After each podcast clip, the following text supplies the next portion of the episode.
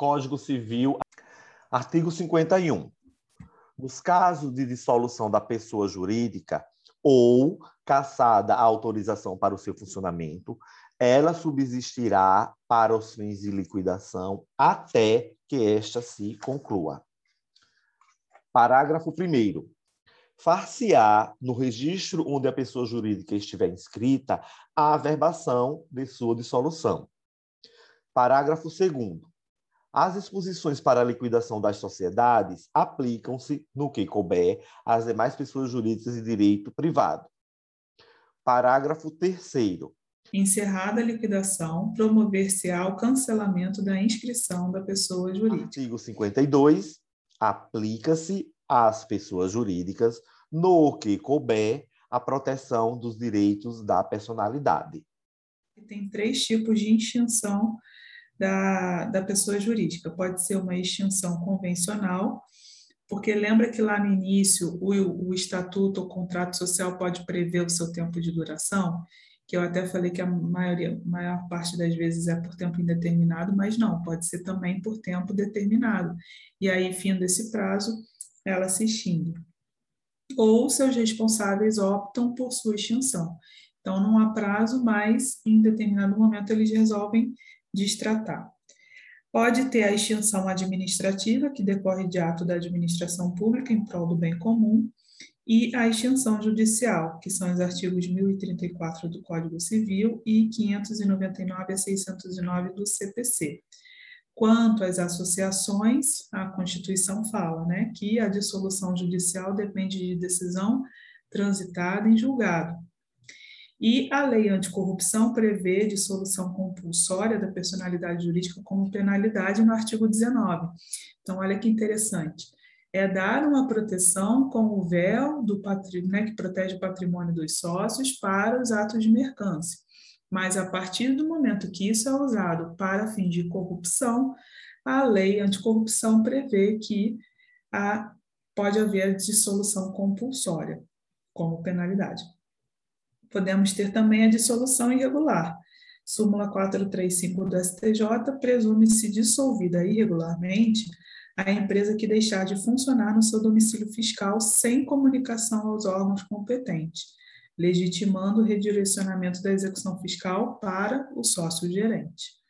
E enunciado 282 da Jornada de Direito Civil, o encerramento irregular das atividades da pessoa jurídica por si só não basta para caracterizar abuso da personalidade jurídica. Então, essa mudança de interesse sem comunicação serve para caracterizar a dissolução irregular, mas a dissolução irregular por si só não caracteriza abuso questões. A primeira diz assim, ó: a pessoa jurídica subsistirá mesmo que cassada a sua autorização para funcionamento, enquanto se ultima a respectiva liquidação. Verdadeiro, porque o artigo 51, ele é bem claro quando ele diz: nos casos de dissolução da pessoa jurídica ou cassada a autorização para seu funcionamento, ela subsistirá para os fins de liquidação até que esta se conclua. A outra questão é: o cancelamento da inscrição da pessoa jurídica será promovido antes mesmo de encerrada a liquidação respectiva. Não, aqui ele inverteu. Encerrada a liquidação é que vai se promover o cancelamento da inscrição. O cancelamento da inscrição é a última coisa que acontece. A pessoa jurídica detentora de honra subjetiva pode sofrer dano moral quando ofendida a sua reputação. Qual é o erro aqui? A pessoa jurídica ela não tem honra subjetiva. Ela tem a honra objetiva, que é exatamente o que? A qualidade que as outras pessoas atribuem a ela, aquilo, aquela reputação que a pessoa jurídica goza perante a sociedade. Por isso que ela é uma honra objetiva e não subjetiva, ela não é sujeito. Ela, quem tem honra subjetiva são as pessoas físicas, os cidadãos. Até porque a pessoa jurídica ela é detentora de identidade institucional. Ela é vista como uma instituição. E aí é, é bom a gente analisar a súmula 227 do STJ, que diz claramente que a pessoa jurídica pode sofrer dano moral, né, em sua esfera moral, o enunciado 286 da jornada civil e o RESP 17224443. Então, súmula 227 do STJ, a pessoa jurídica pode sofrer dano moral. Enunciado 286 da Jornada de Direito Civil, os direitos da personalidade são direitos inerentes e essenciais à pessoa humana, decorrentes de sua dignidade, não sendo as pessoas jurídicas titulares de tais direitos. A gente sabe que esses enunciados eles não têm força normativa, são apenas entendimentos doutrinários e doutrina não é fonte de direito, né? Mas é, serve para reforço argumentativo, para construção de uma argumentação, né? O dano moral é a violação ao direito da personalidade. E os direitos de personalidade são historicamente relacionados à dignidade humana. E aí vem a grande questão, se a pessoa jurídica possui dignidade. E aí a gente entra na nesse entendimento que você falou, né? Existe uma honra objetiva e não subjetiva. Julgamento do STJ, existe violação de honra objetiva da pessoa jurídica que não possui honra subjetiva. Então ele diz: honra objetiva é o conceito de que goza no meio social. Então, o dano moral da pessoa, da pessoa jurídica estaria associado a um desconforto extraordinário que afeta o nome e a tradição de mercado, com repercussão econômica, a honra objetiva da pessoa jurídica, vale dizer, sua imagem, conceito e boa fama, que é o RESP 129 8689 do Rio Grande do Sul, julgado em 2012. E aí vem outro julgado do STJ, o dano moral sofrido pela pessoa jurídica não se configura em re ipsa, o que não obsta, contudo, que sua comprovação ocorra por meio da utilização de presunções e regras de experiência no julgamento da controvérsia, no RESP 1564955. E aí a gente entra na discussão sobre o dano moral à pessoa jurídica de direito público, que aí foi argumentado pelo STJ que a indagação sobre a aptidão de alguém de sofrer dano moral passa necessariamente pela investigação da possibilidade teórica de titularização de direitos fundamentais.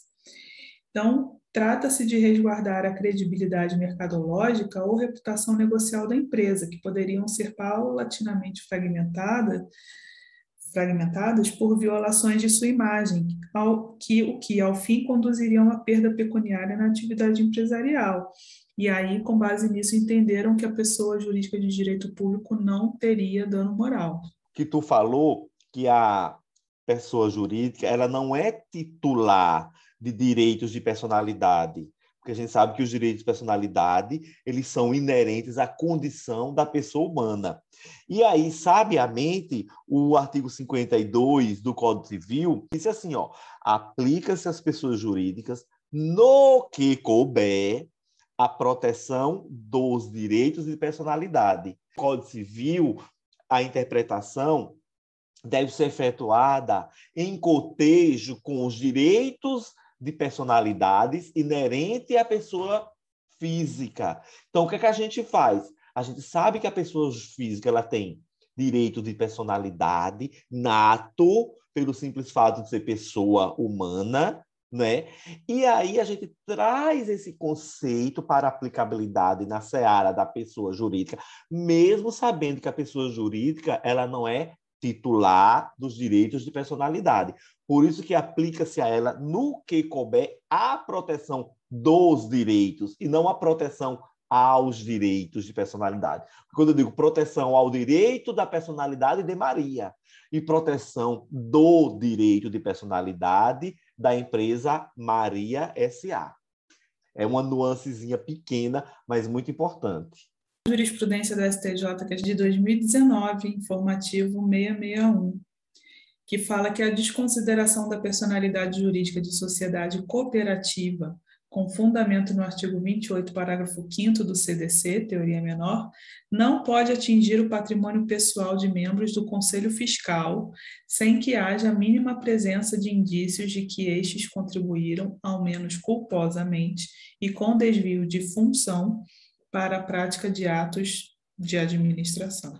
O Conselho Fiscal, como o próprio nome diz, a incumbência dele é fiscalizar, salvo se ficar comprovado que ele participou da prática do ato, é que ele vai ser responsabilizado. A maioria das vezes ele, ele não, não participa do ato, ele apenas fiscaliza depois do ato praticado. Eu gosto de fazer uma analogia, sabe com que? Aos membros do Conselho Fiscal de sindicato. Lembra, ele não tem a garantia de emprego exatamente porque ele não exerce a função de administrar. A garantia ela fica adstrita àqueles, acho que são sete membros, né, da administração. Os do Conselho Fiscal eles não gozam daquela garantia de emprego. Eu trago o mesmo raciocínio para cá.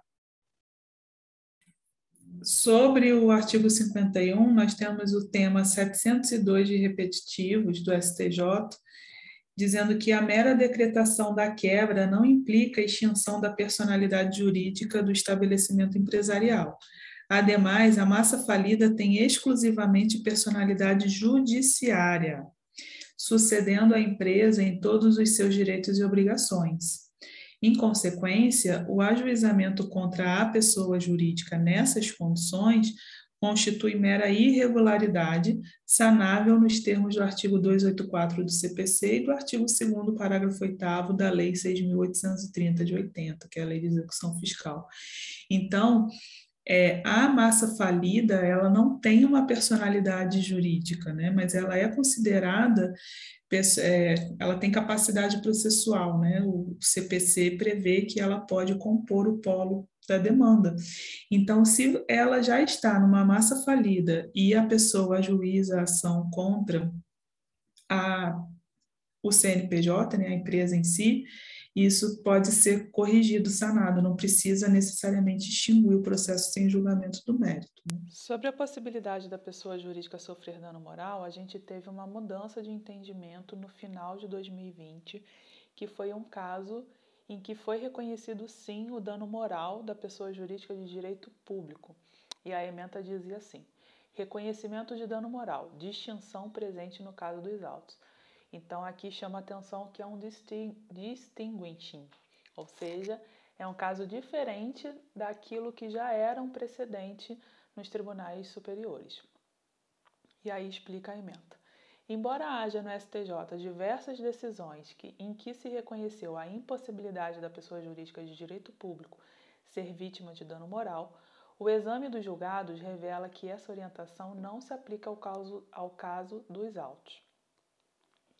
Por exemplo, no recurso especial 1258389 da Paraíba, o que estava sob julgamento era ação indenizatória ajuizada por município em razão de programas radiofônicos e televisivos locais que faziam críticas ao Poder Executivo.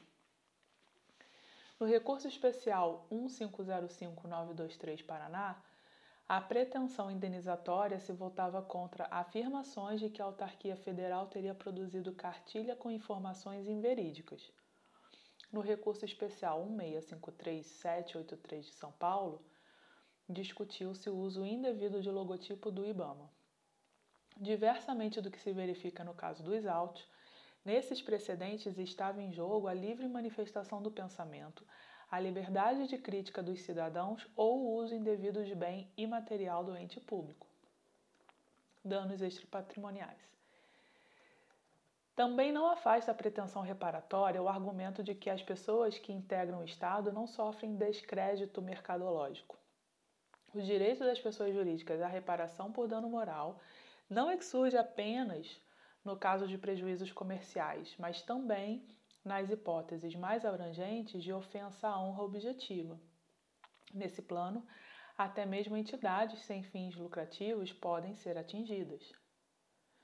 Transcreve-se no acórdão recorrido trecho da condenação criminal relativa aos mesmos fatos em que o órgão especial do Tribunal de Justiça do Rio de Janeiro afirmou Além do descrédito da justiça, as consequências concretas dos delitos representadas pelas perdas patrimoniais foram extremamente graves. Somente pelas cifras apuradas nesses autos evidencia-se o colossal prejuízo causado ao erário, que será impossível reparar cabalmente a despeito das medidas assecuratórias adotadas. Não se pode afastar a possibilidade de resposta judicial à agressão perpetrada por agentes do Estado contra a credibilidade institucional da autarquia. Quanto à imposição da condenação na instância superior, devem ser acolhidas as bem, as bem lançadas razões apresentadas pelo eminente ministro Og Fernandes. Considerando que o acórdão recorrido limitou-se a reconhecer a impossibilidade jurídica do pedido de indenização por danos morais, afirmou Sua Excelência que o provimento jurisdicional a ser exarado na instância extraordinária deve apenas afastar tal premissa, não sendo possível reconhecer desde logo a procedência do pleito indenizatório.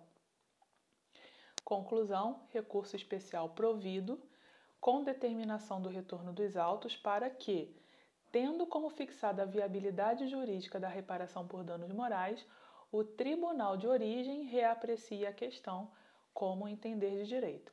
Então, o acórdão do Tribunal de Justiça do Rio de Janeiro disse que não ia fixar danos morais porque a pessoa jurídica de direito público não podia é, ser indenizada por danos morais, uma vez que não teria como sofrer um descrédito mercadológico.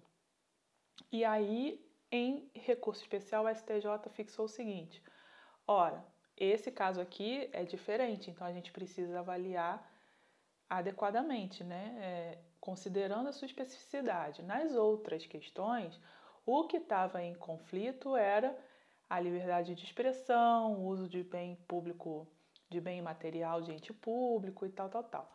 Aqui houve que houve frontalmente uma violação de imagem, né, de, de credibilidade das instituições públicas. Então aqui a gente deve considerar sim que é possível uma instituição ser tão lesionada a ponto de a sociedade passar a olhá-la com descrédito, porque aqui o dano é, foi direta, mais diretamente ao INSS, mas tinha magistrado envolvido, então causa um descrédito ao Poder Judiciário, ao, à, à autarquia de, de Previdência Social e Seguridade Social, né? Então, é muito sério o que aconteceu, né? O Tribunal de Justiça que fixaria o dano moral conforme entendesse pertinente.